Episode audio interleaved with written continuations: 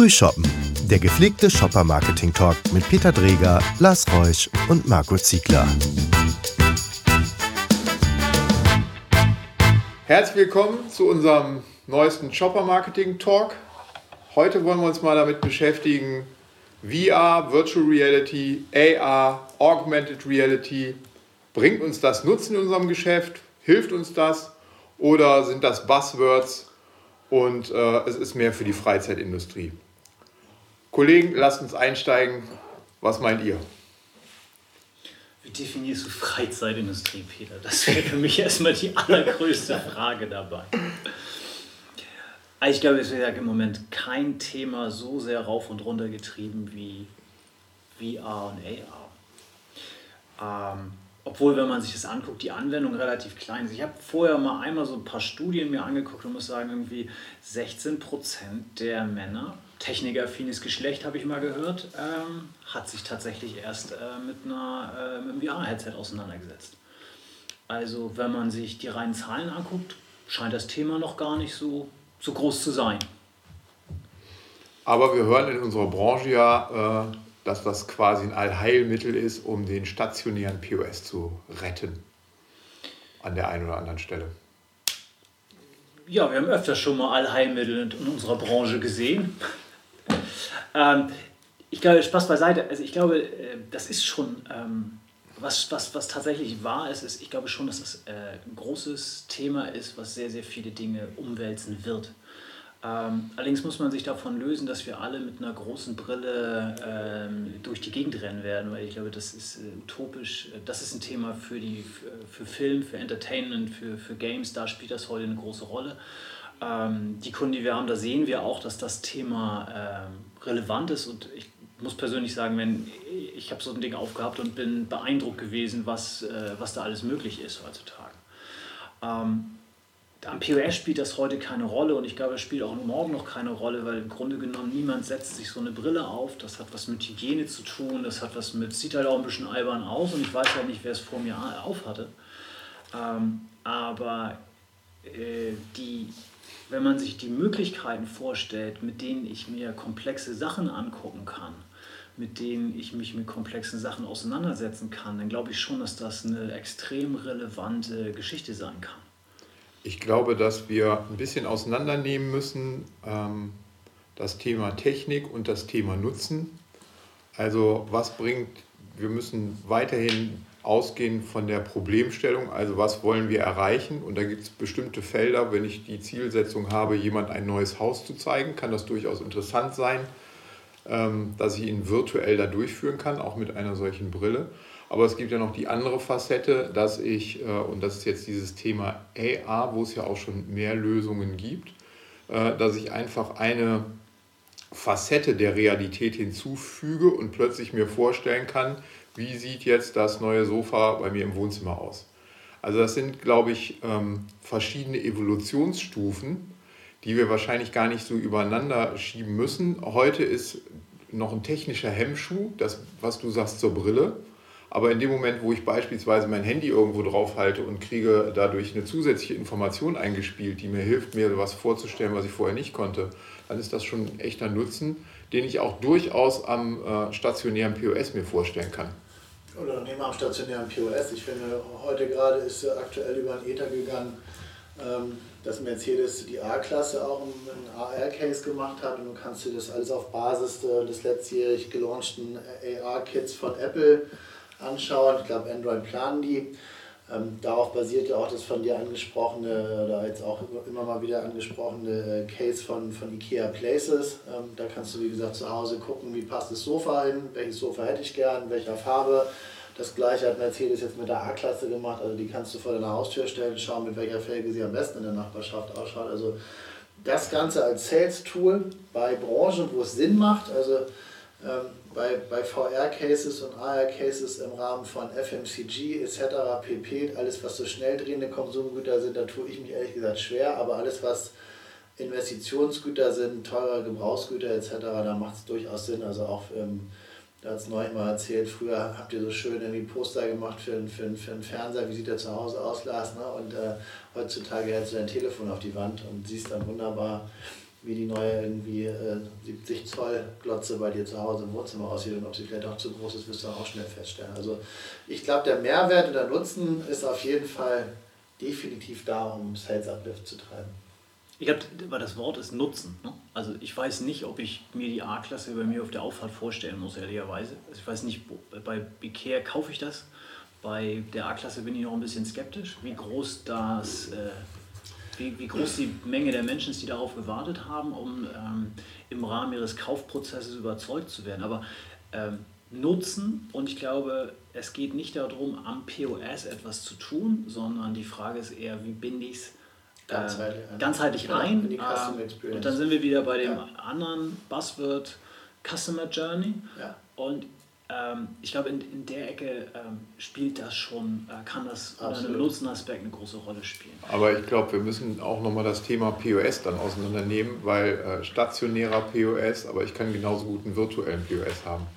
So, also wenn ich das Thema Reisebuchung sehe, das kann ich online machen, dann kann ich mir online aber auch schon die Kabine auf einem Kreuzfahrtschiff angucken. Ich glaube, bei AIDA beispielsweise kann ich mir verschiedene Kabinen angucken und kann schon sehen, wow, ja. so sieht es da drin aus. Da kann ich durchgehen, das kann ich zu Hause ganz in Ruhe machen. Das kann ich im 360-Grad-Bild auf meinem Computer malen. Ich kann es aber auch schon aus so einer VR-Brille machen oder über ein Cardboard. Also da gibt es ja verschiedenste technische Möglichkeiten, die auch den beschriebenen Ekelfaktor was weglassen, wenn ich ja. jetzt beispielsweise mir vorstelle, dass ich das auch im Reisebüro mache.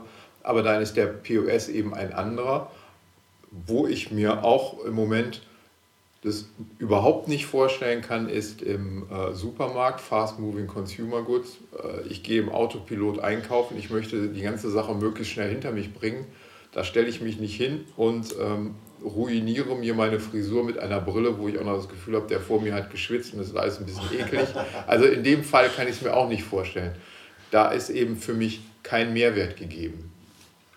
Ich finde, was du nicht vergessen darfst, ist ja, wenn man jetzt wieder, was du sagst, Peter, auf den stationären Handel kommt, 90 ähm, Prozent des deutschen Einzelhandels irgendwie ähm, umsatztechnisch läuft halt einfach nur den stationären Handel oder über das stationäre Geschäft. Und wenn du überlegst, wie viel das ist, ähm, und wenn du überschaust, wie disruptiv der Onlinehandel unterwegs ist, dass es immer neuere ähm, Facetten gibt des, des Abverkaufs, des Reinverkaufs. Früher war Instagram einfach nur ein Channel, wo du Bilder hochgelesen, äh, hochgeladen hast. Heute hast du zig Influencer, die das Ganze nutzen. Du hast aber auch direkt den Kanal in den Shop rein. Also von daher muss natürlich diese digitale Weiterentwicklung des stationären Handels auf jeden Fall gegeben sein. Und da ist definitiv AR und VR auf jeden Fall ein Hebel, den, den du brauchst, meiner Meinung nach. Und ähm, dass das natürlich nicht idealtypisch momentan gedacht wird, ähm, muss man schauen. Aber auf jeden Fall ist es ein Thema, was, was uns definitiv begleiten wird weiter. Das, äh, das glaube ich absolut auch. Ich glaube auch, dass sich die ganze Technik noch weiterentwickeln muss. Beispielsweise dieses Thema, ähm, was ja im Moment irgendwie gar nicht mehr so aktuell ist, als diese Google-Brillen rausgekommen sind wenn ich mir äh, etwas in diese Richtung vorstelle und ich stelle mir jetzt vor, ich habe so eine Brille auf, bin es gewohnt, die zu tragen und ich gehe dann in einen Supermarkt und ähm, kriege dann meinen Einkaufszettel oben rechts eingespielt und äh, unten links erscheint, Achtung, da links gibt es jetzt ähm, das Fleisch im Sonderangebot, was du gerade heute grillen willst und dazu kannst du den Ketchup zwei Gänge weiter, bitte folge mir. Dann habe ich auch da einen wirklichen Nutzen, aber dann brauche ich, dann ist das gelernt und begleitet, nutzbringend, beschleunigend meinen Einkauf. Und dann habe ich wieder das Thema, was wir eben schon hatten, Nutzen. Es geht immer darum, nicht, wie kann ich die Technik so drehen, dass sie irgendwo vielleicht sinnvoll sein könnte, sondern es geht darum, was hat der Shopper für ein Problem und was können wir ihm für eine Antwort geben. Und da kann eben die Antwort auch auf eine technische Art und Weise kommen. Und in der Vergangenheit hatten wir oft das Thema, dass man eben gesagt hat, so jetzt haben wir hier eine richtig geile Technik und jetzt gucken wir mal, wie wir die geile Technik irgendwie so übergestülpt kriegen, dass das, was vorher stinke langweilig war, jetzt plötzlich ja. sexy wirkt. Und diesen Fehler darf man meiner Meinung nach eben nicht machen. Ja, bin ich völlig bei dir, sehe ich genauso. Das ist diese, also dass man das ausprobieren muss und dass digitale Transformation uns genauso betrifft wie andere Branchen, andere Bereiche, das steht außer Frage.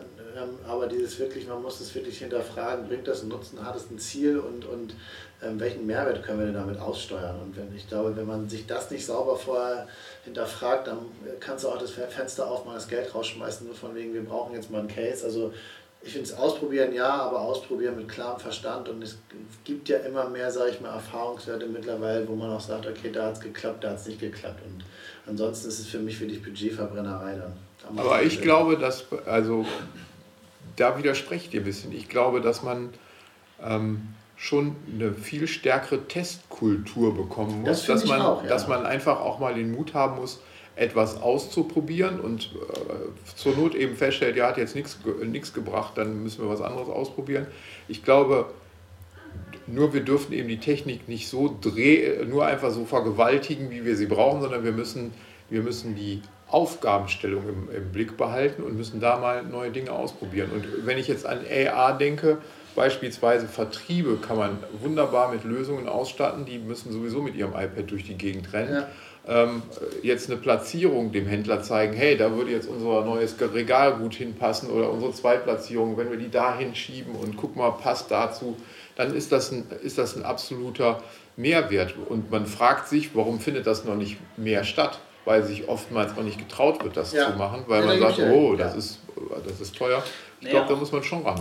Ich glaube auch, weil was man nicht vergessen darf, ist natürlich, also wir haben dies, äh, diese Inszenierung des Reinverkaufsprozesses auch häufig genug diskutiert und sie scheitert manchmal auch einfach an dem, dem Vertriebler selber, der sagt, ja, ja klar habe ich ein iPad, aber ehrlicherweise, ich drucke mir meine Verkaufsunterlagen ja. zu Hause aus und gehe wieder mit Papier los. Das stimmt, und ich glaube, das eine ist der Nutzen, das andere ist, bin ich total bei euch, zu sagen, die Technik. Aber ich glaube, es kommt aber auch noch dieser dritte Punkt dazu, es fehlt, fehlt eigentlich für dieses Thema auch immer noch ähm, eine Anwendung, die das ganze Thema auch breitenwirksam wirklich macht. Ich meine, wir stecken da immer noch in den Anfängen. Der QR-Code ist heute so, dass man ihn breitenwirksam anwenden kann, gelernt, weil jedes ja. Handy ja. weiß, oh, das ist ein QR-Code, da muss ich, äh, da ist, ein, ist, eine Verbindung ins Internet dahinter. Ja.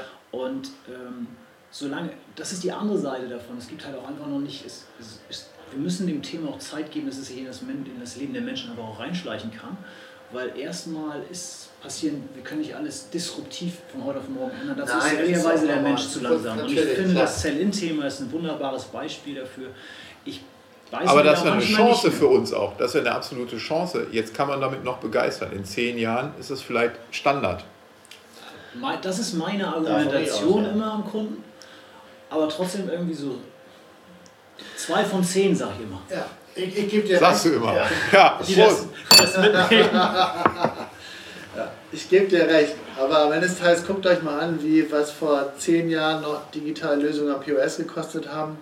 Und wenn das nur äh, Interaktionen waren, wo, wo, wo äh, ich erinnere mich da, wir haben ein digitales Schaufenster für unseren Kunden Telefonica O2 gemacht. Ich glaube, da hat allein die Schaufenster, ich weiß nicht wie viel, 10.000 Euro gekostet in einem, in einem Teststore. Ähm, das sind also auch diese ganzen Initialkosten, die du hast, der technischen äh, äh, Errungenschaften, die wir mal der letzten zehn Jahre, die da passiert sind. Das, also, das ist ja nur noch ein Bruchteil von dem, was es früher gekostet hat. Du kannst wirklich den stationären Handel, was das angeht, auch wirklich heute mit überschaubaren Budgets gut ausstatten. Natürlich andersrum, wenn du siehst, wie viele Outlets ähm, hat so ein, so ein Kunde wie bei uns Telefonica, die haben 1400 Läden da draußen in Deutschland, jeden einzelnen auszustatten, macht sicherlich keinen Sinn. Aber wir tun das mittlerweile halt auch in den großen Stores und in den, in den O2 Live Stores und dort wird sowas mit wirklich mit äh, Begeisterung vom Konsumenten aufgenommen. Und da dort schaffen wir vor Ort dann auch wirkliche Mehrwerte damit. Und ähm, das, von daher, ich glaube, das darf man nicht vergessen. Aber wie du sagst, es muss sich sukzessive, wird es sich nach und nach langsam weiterentwickeln. Es ist auch kein Plädoyer dagegen, sondern es ist Nein. ehrlicherweise ein Plädoyer tatsächlich, wir haben die Zeit, um auch zu testen und auszuprobieren, ja. weil ich bin total bei euch, wir brauchen, man muss, wir müssen mutiger sein und ich finde, die Kosten sind ja auch überschaubar. Das VR, also Apple ist soweit, da ist es ja. integriert auf dem neuen äh, Telefon und das sind ja schon Ausgangsbedingungen, die extrem, äh, die extrem gut sind und die auch zeigen, wie weit sich das dann auch oder wie groß die Möglichkeiten sind, dass es sich auch einfach beim Nutzer in das tägliche Leben Und das ist, ja auch der, das ist ja auch der Unterschied von vor zehn Jahren. Heute können wir davon ausgehen, dass die meisten Kunden eine technische Lösung in der Tasche mitbringen, ja. die wir nutzenbringend einsetzen Absolut. können. Wir müssen nicht mehr die Kunden ausstatten alle, sondern wir können auch auf das setzen, was es sowieso schon gibt. Ja, und das ist ja das Tolle. Ne? wir, müssen die, wir müssen den Content liefern, die müssen Lösung. die pfiffige Idee liefern, müssen den Aufhänger liefern, müssen auch den, den Nutzen genau definieren und dann können wir auch einen Teil wieder auf die äh, Kunden abwälzen, weil die haben sowieso ihr Gerät dabei und ähm, wenn, wir da, wenn wir das sexy machen, werden die es auch nutzen. Aber es steckt echt noch in den Kinderschuhen, auch wenn sag mal, die technischen Sachen gegeben sind, auch wenn die Softwarelösungen es mittlerweile zulassen.